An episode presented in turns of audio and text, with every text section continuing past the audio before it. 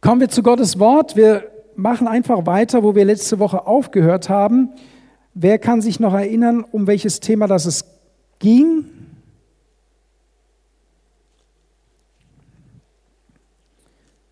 Epheser Kapitel 4, Vers 1. Da heißt es, ich ermahne euch nun, ich der Gefangene im Herrn, wandelt würdig der Berufung, mit der ihr berufen worden seid. Wir haben einen Auftrag und äh, wir sollen diesem Auftrag entsprechend leben, also gottgemäß, dem Wort gemäß, würdig zu leben. Und wir haben festgestellt, dass Jesus uns zu einer Freiheit berufen hat, zu der Freiheit schlechthin. Ich hatte das, den Vergleich auch vom Fußballspiel genommen. Heute Abend ist ja EM-Finale, ja. Und wir haben festgehalten, dass wir uns als Christen, die wir uns zu Jesus bekehrt haben, durch den Schritt der Taufe in die zweite Halbzeit gekommen sind und jetzt uns danach ausrichten, in der Freiheit zu leben, die Gott uns gegeben hat. Wir haben uns angeschaut, es gibt einfach Dinge, die nicht mehr zu unserem Christsein dazu gehören oder passen und äh, dass wir uns selber zum Teil ja zügeln müssen, also dass wir aufgefordert sind, selber aktiv an unserem Christsein, an unserer Nachfolge zu arbeiten, dass der Heilige Geist uns eben nicht alles abnimmt, sondern dass es in unserem Verantwortungsbereich liegt, Dinge zu ändern. Wir haben auch gesagt, es gibt einen unwürdigen Lebenswandel und eben, dass die Bibel uns ermutigt, Paulus sagt sogar, ermahnt, dass wir einen Unterschied machen sollen. Es muss logischerweise zwischen dir und jemandem, der Jesus nicht nachfolgt, einen Unterschied geben. Und es gibt aber auch, und das haben wir auch festgestellt, weil Paulus ja an Christen schreibt, auch unter Christen einen Unterschied. Und du sollst, das ist mein ganz, ganzer Herzenswunsch für dich, du sollst eine Person sein, von der Jesus sagt, ja, er wandelt würdig seiner Berufung. Er entspricht dem, was ich für ihn erworben habe. Er, ich sage mal, er ist den Preis wert, den ich bezahlt habe. Klar können wir uns nichts verdienen, klar geht es nicht um, um Leistung, sondern es geht um die Entscheidung zu sagen, ich will Gott gefällig, ich will Gott gemäß, ich will Gott würdig leben. Und dann ging es darum, dass wir uns aktiv bemühen und wir waren im Kolosserbrief gewesen und ich mache weiter mit dem Aktivsein. Ertragt einander und vergebt euch gegenseitig, wenn einer Klage gegen den anderen hat.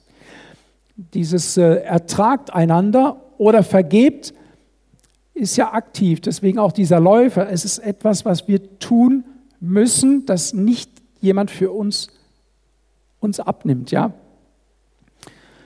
Wenn einer Klage gegen den anderen hat, wie auch der Christus euch vergeben hat, so auch ihr. Zu diesem allen aber zieht die Liebe an. Anziehen, habe ich letztes Mal gesagt, ist auch aktiv. Du ziehst dich selber an. Und der Friede des Christus regiere in euren Herzen. Das ist passiv.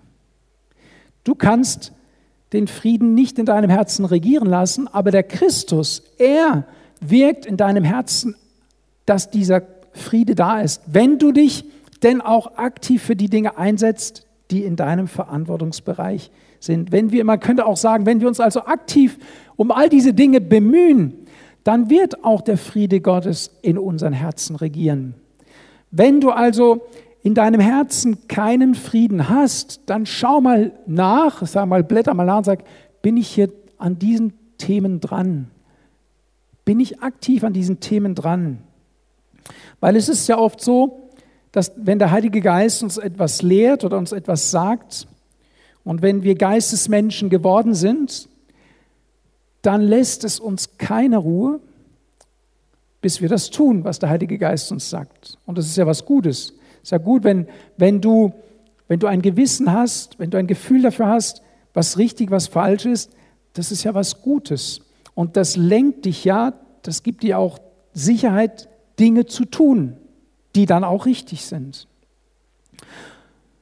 Und der Friede also des Christus regiere in euren Herzen, zu dem ihr berufen worden seid, in einem Leib und seid dankbar. Wandelt würdig der Berufung hier, zu dem ihr berufen worden seid, in einen Leib. Wir alle, die wir hier sitzen heute Morgen, die zur Gemeinde gehören, sind Glieder am Leib Christi. Wir sind aber auch Glieder hier im kleinen Rahmen von Gemeinde. Und auch das bedeutet, dass wir unserer Berufung entsprechend leben sollen. Der eine ist eine Hand, der andere ist ein Fuß, der andere ist ein Teil am Körper, der einen Finger, der, wie dem auch sei. Und es ist gut, wenn jeder den Part ausfüllt, zu dem Gott ihn berufen hat. Dann funktioniert der Leib. In einem anderen Kapitel sagt der Apostel Paulus, wenn die Hand versucht, Fuß zu sein, dann geht es nicht. Und wenn der Fuß versucht, Auge zu sein, funktioniert auch nicht. Also auch da würdig oder entsprechend unserer Berufung, dem, was den Gaben auch, die Gott uns gegeben hat, unser Leben einsetzen füreinander. Und dankbar sein. Dankbarkeit ist etwas Wunderbares, wenn wir dankbar sein können. Wir können dankbar sein. Wir können dankbar sein, wir haben ein Dach über dem Kopf. Soweit ich das hier überblicken kann, ist jeder, der hier heute Morgen da ist, hat irgendwo übernachtet, wo er ein Dach über dem Kopf hatte. Er hatte ein Bett, eine Matratze auf dem Bett, das hat auch nicht jeder. Wir haben äh, Decken gespendet für Madagaskar, für die Gefängnisse, weil die Leute auf dem blanken Betonboden schlafen müssen und nichts haben, um sich zuzudecken. Es gibt also auch ein, da einen Unterschied. Wir haben ganz, ganz viel. Wir haben heute Morgen, die meisten werden gefrühstückt haben, einen Kaffee gekriegt haben oder was auch immer. Hast du Gott dafür gedankt? Hast du Gott dafür gedankt, dass du heute Morgen aufstehen konntest? Dass du dich bei fließendem Wasser hoffentlich waschen konntest? Bist du dankbar? Wir haben so, so viel Grund zu danken und ich weiß, dass im Alltag das manchmal verloren geht und ich habe das auch bei uns immer wieder erlebt und musste sagen, weil, wir meckern ja auf hohem Niveau, wenn wir meckern, dann sage ich jetzt Stopp. Erinnern wir uns doch daran, was wir alles haben. Und Gott wünscht sich auch, dass wir dankbar sind. Und wir sollen uns ja darin unterscheiden,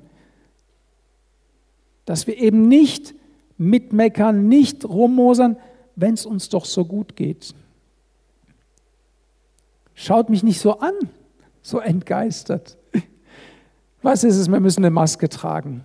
Und wie viele Menschen haben sich haben so viel Energie da hinein investiert, sich über sowas zu ärgern. Leg doch mal deinen Dank als Gegengewicht dazu und sag, hey, das ist doch Pillepalle. Wenn ich sehe, wie gut es uns geht, ist halt so. Sei einfach dankbar. Sei dankbar. Und mit Gottes Gnade werden wir auch eines Tages diese Masken wieder ablegen dürfen. Aber es ist nicht unser Thema, sondern wir wollen dankbar sein Du kannst sogar dankbar sein, dass du eine Maske hast. In manchen Ländern wären sie froh, sie hätten eine. Also versteht ihr? Es ist immer eine Sache, wie man den Standpunkt, welchen, wo man gerade steht. Aber vom Wort Gottes her sind wir aufgefordert, dankbar zu sein.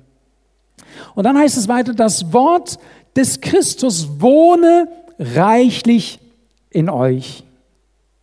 Das ist ja auch wieder eine Aufforderung zum Aktivwerden. Das Wort des Christus wohne reichlich in euch. Wer von euch hat schon einmal erlebt, dass er zu Hause war und die Bibel lesen wollte und dann kam der Heilige Geist und hat die Bibel genommen und hat sie ihm in den Mund gesteckt? Wer hat das schon mal erlebt? Also keine Sorge, ich habe das auch nicht erlebt. Ja?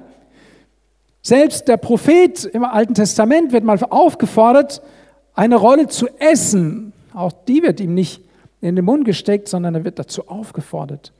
Wenn du ein Mensch sein möchtest, der seine Berufung würdig lebt, dann kommst du nicht drum rum, das Wort Gottes zu essen. Dir Zeiten einzuräumen, wie bei deinem normalen, gewöhnlichen Essen zu sagen, ich nehme mir täglich Zeit, Gottes Wort zu lesen. Und ich sage das zu euch nicht als jemand, der das sein ganzes Leben schon immer tut, sondern ich habe viele Zeiten in meinem Christsein gehabt, in denen ich manchmal Tage, manchmal tagelang, manchmal Wochen nicht gegessen habe, geistlich gesprochen. Und ich stelle fest, ich habe jetzt einen anderen Rhythmus. Dem Herrn sei auch Dank durch etwas mehr Freizeit. Je mehr ich Gottes Wort esse, je mehr bekomme ich Appetit. Man sollte ja meinen, je mehr, wenn man isst, sagt man ja, gibt ja diesen Spruch, der Appetit kommt beim Essen. Das sagt zum Beispiel der Vater zu seinem Sohn, der Appetit kommt beim Essen. Und der Sohn sagt, aber ich esse jetzt schon seit zwei Stunden und ich habe immer noch keinen Hunger. Nee, natürlich, versteht ihr, der normale Organismus des Menschen braucht Essen und verlangt danach. Und wenn du vom Geist Gottes her neu geboren bist, ist es eine Logik, dass dein geistlicher Organismus nach Essen verlangt, nach dem Wort Gottes. Und dann solltest du diesem Hunger nachgehen und sagen, ja, ich nehme das Wort Gottes bei mir auf und ich lasse es reichlich in mir wohnen. Mir kam der Gedanke, wenn wir genauso intensiv mit Gott kommunizieren würden wie mit unserem Handy, dann hätten wir viele Probleme nicht. Wir haben ja immer wieder auch mit schlechten Gedanken zu kämpfen, mit Dingen, die uns vereinnahmen in, unserem, in unserer Gedankenwelt. Ja? Und wir versuchen, diese Gedanken wegzukriegen. Und ich habe euch letzten Sonntag erklärt, wie man auch gegen Gedanken kämpfen kann. Aber man kann, bevor man schlechte Gedanken bekommt, auch schon etwas dafür tun, bessere Gedanken zu haben. Wenn ich also mit der Intensität, mit, der, mit, mit dem Engagement, mit dem ich mich mit etwas befasse, ja, mit dem werde ich auch mich identifizieren und das wird mich prägen. Wenn ich viel Wort Gottes lese, ich, ich vergleiche das immer mit so einer Festplatte am PC, da seht ihr dann, auf einmal kam die Meldung, es sind nur noch so und so viel Gigabyte Speicherplatz frei. Und dann muss man ja entweder was weg, wegräumen oder was Neues oder erweitern, die Kapazität erweitern. Und wir sind als Menschen begrenzt in unserem Denken und auch in unserer Aufnahmekapazität und in unserer Speicherkapazität, obwohl man ja weiß, dass man diese Speicherkapazität sehr stark ausbauen kann, wenn man es trainiert. Nur reden wir mal in Stunden. Es gibt ja so diese, diese tolle Zeit, Bildschirmzeit, kennt ihr ja, kann man ja im Handy abrufen, wie viel Zeit habe ich wo verbracht. Wenn du jetzt das ins Verhältnis setzt zu dem, das Wort Gottes wohne reichlich in dir, also mit wie viel Prozentsatz du dich mit geistlichen Dingen befasst und dann sagst, aber ich habe in meinem Leben oder in Gedanken immer wieder Probleme damit oder damit, dann wundere dich nicht, es hängt oft damit zusammen, dass es hier ein Ungleichgewicht gibt und du kannst es aktiv beeinflussen, dass deine Gedanken bessere Gedanken werden, reinere Gedanken werden. Es wird immer schwieriger, den Computer mit negativen Sachen zu speichern, wenn da schon ein großer Grundstock positiver Speicherplatz, also Speicherplatz positiv belegt ist, dann ist hier der Hauptfokus. Versteht ihr das? Und das ist unser, unsere Aufgabe, das dann ganz praktisch zu tun. Lasst das Wort Gottes reichlich in euch wohnen. Und dann geht es weiter, interessanterweise, also nachdem wir uns hier überall hier bemüht haben, sage ich mal, aktiv gewesen sind, das Wort Gottes in uns wohnt und jetzt gehen wir hier weiter rechts, jetzt werden wir zu geistlichen Menschen. Im Prinzip könnte man erst sagen, das ist die Stufe 1 ist links, und wenn du da in der ersten Klasse durch bist, kannst du in die zweite, dann heißt es, in aller Weisheit lehrt und ermahnt euch gegenseitig. Auch aktiv. Macht auch niemand für uns, sondern wir sollen uns gegenseitig lehren und ermahnen. Nicht mit deiner Weisheit, nicht mit deinen Ermahnungen, sondern mit dem Wort, das reichlich in dir wohnt, sollst du lehren und ermahnen. Das ist dann unser Job, das praktisch und aktiv zu tun. Und dann geht es weiter mit Psalmen, Lobliedern und geistlichen Liedern. Singt Gott in euren Herzen in Gnade. Auf einmal ändert sich was bei dir. Du bist nicht mehr der Nörgler, du bist nicht mehr der Meckerer, den haben wir ja letzten Sonntag abgelegt. Wir haben ja ein Gebet zusammengesprochen, dass wir diese Dinge hinter uns lassen, den Zorn, Zornesausbrüche, das alles, was wir so negativ. So, jetzt fangen wir an, mit Psalmen und Lobliedern Gott Ehre zu geben. Und die Leute sagen, was ist mit dem passiert? Der kam immer so zur Arbeit, wenn du den gefragt hast, der hat immer nur gemeckert oder irgendwie.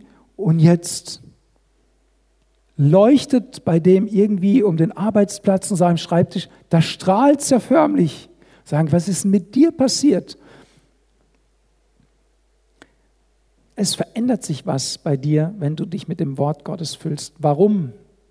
Das ist auch eine Erfahrung, die ich, ich sage mal, die letzten zwei Jahre besonders mache. Jesus sagt ja, dass er das fleischgewordene Wort Gottes ist. Und man kann bildlich sagen, wenn du die Bibel liest, wenn du das Wort Gottes reichlich in dich aufnimmst, dann nimmst du Jesus reichlich in dich auf. Weil Jesus ja die, Re die Inkarnation des Wortes Gottes, die Fleischwerdung des Wortes Gottes. Das heißt, je mehr du das Wort liest, je mehr wird die Natur des Christus in dir geprägt. So, wenn du sagst oder wenn du betest, Herr, ich möchte dir immer ähnlicher werden. Oder wir beten vielleicht so, Herr, mach, dass ich dir immer ähnlicher werde.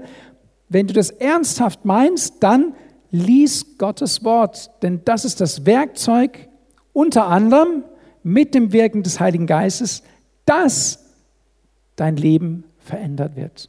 Der Heilige Geist arbeitet immer mit dem Wort Gottes zusammen an deinem Leben. Wenn kein Wort Gottes da ist, dann kann der Heilige Geist nur sehr gering in deinem Leben bewirken. Was sagt Epheser auch weiter? Wenn es die Waffen, um die Waffenrüstung geht, nehmt auch das Schwert des Geistes, das ist Gottes Wort. Der Heilige Geist kann und will durch dich geistlich kämpfen.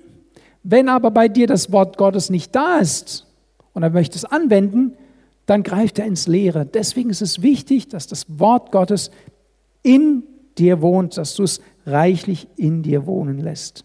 Und alles, was ihr tut, wieder aktiv, für die zur Erinnerung nochmal, ich bin im äh, Galaterbrief, im, im Kolosserbrief, ja, Kolosserbrief, Kapitel 3, Vers 12 bis 17 bin ich gerade. Und alles, was ihr tut, im Wort oder im Werk, da steht auch wieder aktiv. Alles, was ihr tut, sag mal deinem Nachbarn, alles, was du tust. Sag das deinem Nachbarn nochmal. Alles, was du tust.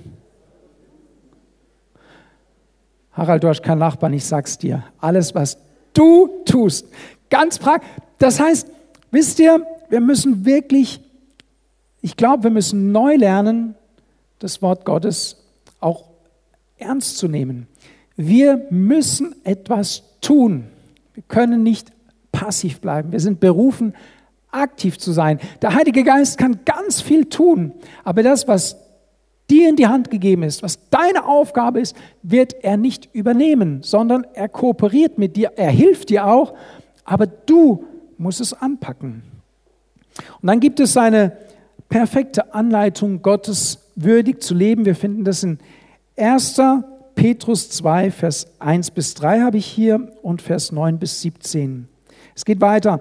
Nun legt ab alle Bosheit und Trug und Heuchelei und Neid und alles üble Nachreden und seid wie neugeborene Kinder, wie der Silas, begierig nach der geistigen, unverfälschten Milch, damit ihr durch sie wachst zur Errettung, wenn ihr wirklich geschmeckt habt, dass der Herr gütig ist. Nochmal, der Satz ist ja wieder so ein Mammutsatz, so ein reichhaltiger Satz. Legt nun ab, also auch wieder aktiv. Du legst ab alle Bosheit, aller Trug, aller Heuchelei, aller Neid. Da steht nicht, lasst für euch um Befreiung beten wegen Bußheit, wegen Trug, wegen Heuchelei oder wenn ihr neidisch seid. Steht da nicht. Sondern es steht, legt es aktiv ab. Du merkst, in dir kommt ein Gefühl des Neides hoch, dann leg es ab. Ich habe mal ein Gefühl der Eifersucht gehabt. Furchtbar. Das hat mich selber kaputt gemacht, das hat unsere Beziehung unwahrscheinlich belastet. Und ich bin, aber ich habe gewusst, das will ja Gott nicht, das ist doch nicht richtig. Und, und meine Eifersucht bewirkt ja offenbar das, genau das Gegenteil, was, was ich eigentlich bräuchte. Und da habe ich Hilfe gesucht, seelsorgerliche Hilfe und habe mich auch ausgesprochen. Wir haben darum gebeten, aber ich habe mich aktiv bewegt und gesagt, ich will das wieder loswerden. Ich will doch nicht in diesem Zustand bleiben. Ich glaube nicht, dass das Gottes Wille ist. Er will es nicht. Dann muss ich das ablegen. Und da hat in der Tat nicht gereicht zu sagen, ähm, bet mal für mich, dass die Eifersucht verschwindet, sondern ich musste mich aktiv bemühen, sie loszuwerden. Und es gibt so, Neid kann sowas sein. Ich muss mich aktiv bemühen, es loszuwerden. Ich will mit Neid nichts zu tun haben. Ich will das einfach nicht. Gott, ich gebe es dir ab und, ich, und dann muss ich was Praktisches tun. Wenn ich merke, dass etwas mich neidisch macht. Ich bin neidisch auf meinen Nachbarn, der in der Karibik eine Yacht liegen hat. Im Internet schaue ich aber jeden Tag nach, was liegt denn da so in der Karibik? Und was kosten denn diese Yachten? Habt ihr das schon mal gemacht? Also wenn ich im Urlaub bin, dann gehe ich mal so, wenn wir am Meer sind, gehe ich mal so durch die Schaufenster, schaue mir, was die Immobilienwerte sind und schaue mir auch gern mal an, wenn ich in so einem Bootsladen vorbei, was kostet so eine Yacht? Da sind auf einmal Immobilien ganz billig dagegen. So, ich habe einen Neid, weil mein Nachbarn hat eine Yacht, also der hat jetzt keine, gell, aber wenn, wenn es so wäre und ich schaue mir ständig an, was liegt denn in welchem Hafen in Monaco oder was auch immer, dann nähere ich ja meinen Neid. Dann schaue ich und vergleiche, wer hat denn in der Umgebung auch noch ein Boot? Ja, da muss ich doch so schlau sein, wenn ich wirklich meinen Neid loswerden will, muss ich sagen, ich werde mich gar nicht mehr mit Booten beschäftigen. Ich werde mich mit Pferden beschäftigen, um bei Ollis Predigt zu bleiben oder mit, versteht ihr? Ich muss ja auch praktisch die Richtung wechseln. Also mich erinnern, ich bin eigentlich in dieser Halbzeit und ich bleibe auch bei diesem Weg. Und, aber ich werde eben eingeholt vom Gegner immer wieder. Und die Bibel sagt nicht, dass wir den Gegner loswerden. Ganz im Gegenteil.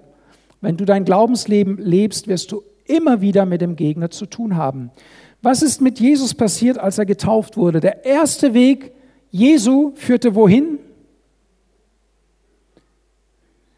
in die Wüste. Die Bibel sagt, und Jesus wurde vom Geist, Achtung, vom Geist, vom Geist Gottes sicherlich, in die Wüste geführt, um vom Teufel versucht zu werden. Ha, du sagst, das habe ich mir aber als Christ anders vorgestellt. Jetzt, ich dachte, es wird alles besser und alles schöner. Ja, also eins ist besser geworden. Du hast ewiges Leben. Amen. Das ist doch schon mal was Positives aber du wirst konfrontiert mit dem Bösen. Wir lieben den Psalm 23, wir finden den so genial. Und in Vorbereitung auf diesen heutigen Morgen kam mir, und wenn ich auch wandere im finsteren Tal, bist du bei mir, dein Stecken und dein Stab, sie trösten mich. Ja, bitteschön, der Psalm fängt auch an, der Herr ist mein Hirte, mir wird nichts mangeln. Und da hangeln wir uns entlang. Wir, wir laufen, um bei der Halbzeit hier auf dieser Seite zu bleiben, wir laufen also dem Hirten hinterher. Und dann kommt der Vers, und wenn ich wandere durchs finstere Tal, ja, wer ist da vor mir? Wenn ich dem Hirten folge. Das heißt doch, im übertragenen Sinn, es gibt auch dunkle Täler, durch die Jesus mich führt. Aber nicht, damit ich anfange, die zu tapezieren oder damit ich da stehen bleibe, es heißt im übertragenen Sinn, es gibt Phasen in unserem Leben, die uns auch nicht gefallen. Aber die gehören zum Gesamtpaket dazu, versteht ihr? Aber das Gute ist doch, Jesus ist doch mit uns in diesem Tal. Und wenn ich mich an ihn halte, kann mir nichts passieren.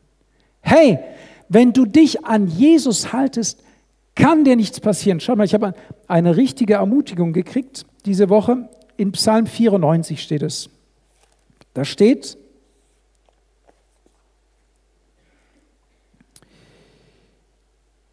im Vers 14, Psalm 94, Vers 14, denn der Herr wird sein Volk nicht verstoßen, er wird sein Eigentum nicht verlassen. Der Herr wird sein Eigentum nicht verlassen. Wir haben uns zu Jesus bekehrt, wir sind durch die Taufe sein Eigentum geworden. Das ist unsere Berufung. Wandle würdig deiner Berufung. Du bist Eigentum Gottes. Du gehörst zu Gott. Ey, ihr müsstet, eigentlich müsstet ihr auf euren Stühlen aufstehen und jauchzen. Gott wird sein Eigentum. Er hat dich bezahlt. Er hat für dich bezahlt mit dem Blut Jesu. Du gehörst zu ihm und er wird dich nicht verlassen. Wenn du heute aus diesem Gottesdienst gehst, behalte diesen Gedanken. Ich bin Eigentum Gottes und Gott hat durch sein Wort versprochen, ich werde mein Eigentum nicht verlassen. Hey, ist das nicht eine Zusage?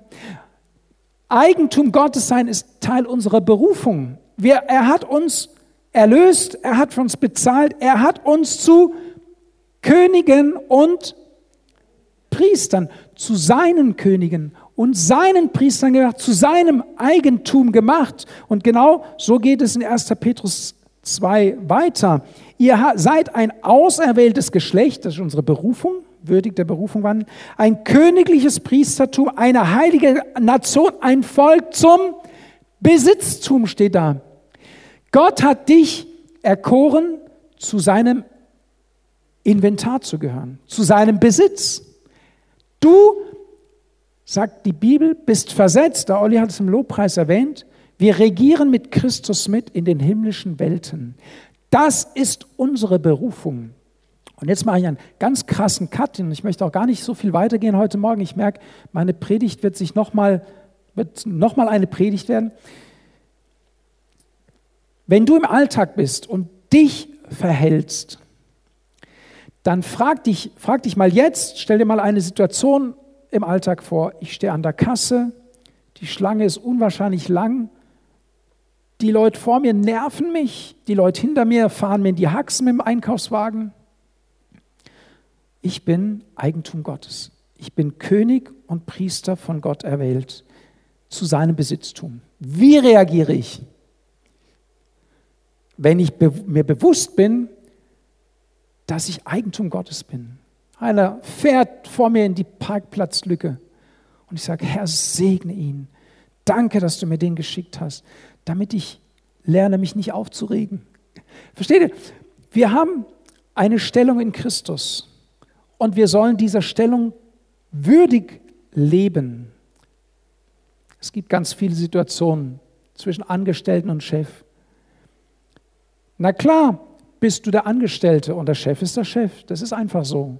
Hat sich mal ein Mitarbeiter beklagt bei mir, dann sage ich, wenn du das ändern möchtest, musst du Chef werden. Und wenn du nicht Chef werden möchtest, dann musst du damit leben, dass es so ist. So einfach ist das, ja? Und so denk mal darüber nach, du gehörst zu Gott.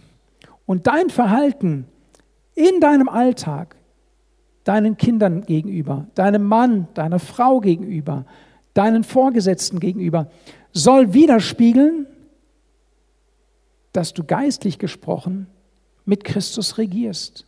Soll eine eine Segenslinie auslösen durch dein Leben. Und das ist nicht immer einfach. Aber wir haben die Zusage, dass der Herr bei uns ist, dass er sein Eigentum nicht verlässt.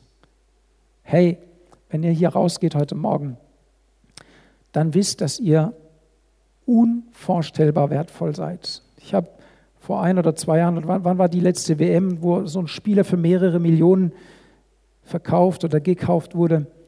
Und ich sagen musste, das ist noch nicht mal ansatzweise der Wert, den du für Gott darstellst, weil er dein Leben erkauft hat, du gehörst zu ihm. Und lebe so, dass die Menschen erkennen, wem du gehörst. Wem kehrst du, heißt es bei uns im Dorf. Wem kehrst du? Bei uns haben sie immer gesagt, das sind Französle, Französle. Die kommen von Fröschles, von Fröschles, weil die den Namen Porsche nicht so verinnerlicht hatten. Bei Audi war das anders, da haben die mich Porsche genannt, die Kunden, weil die das so schnell gelesen haben. Das war schon würdiger wie Fröschle. Ja, also wissen die Leute, wo du herkommst? Wissen sie, wem du gehörst? Lasst uns aufstehen. Ich möchte euch mit diesem Gedanken segnen und wir werden nächsten Sonntag noch einmal uns über unsere Berufung Gedanken machen, über das, wozu wir berufen sind. Und auch, wir werden uns, ihr könnt in Vorbereitung Römer Kapitel 7 und Kapitel 8 lesen. Wir werden uns mit dem befassen, dass wir halt noch irdisch sind und dass wir nun mal noch auf Stühlen sitzen. Wäre es nicht so, wären hier keine Stühle und ihr könntet trotzdem in der Luft sitzen, dann wären wir schon im Himmel. Aber das sind wir nicht. Und wenn ihr hier rausgeht, werdet ihr auch nicht nach Hause schweben, sondern ganz normal in ein Auto sitzen, wie vor eurer Bekehrung. Ja? Und dieses Auto wird euch nicht durch ein Wunder, sondern durch viel Technik nach Hause bringen. Und damit wollen wir uns nächsten Sonntag befassen, dass wir begreifen, es gibt etwas, das ist unser Part, und es gibt etwas Wunderbares, das hat Gott gemacht. Und wenn wir das gelernt haben zu unterscheiden, dann bekommt unser geistliches Leben eine neue Qualität.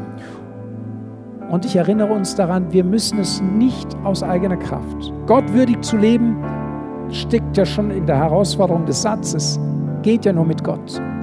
Und dazu möchte ich euch ermutigen. Ich segne euch für die kommende Woche. Vater, ich danke dir für meine Geschwister, ich danke dir für diese Gemeinde.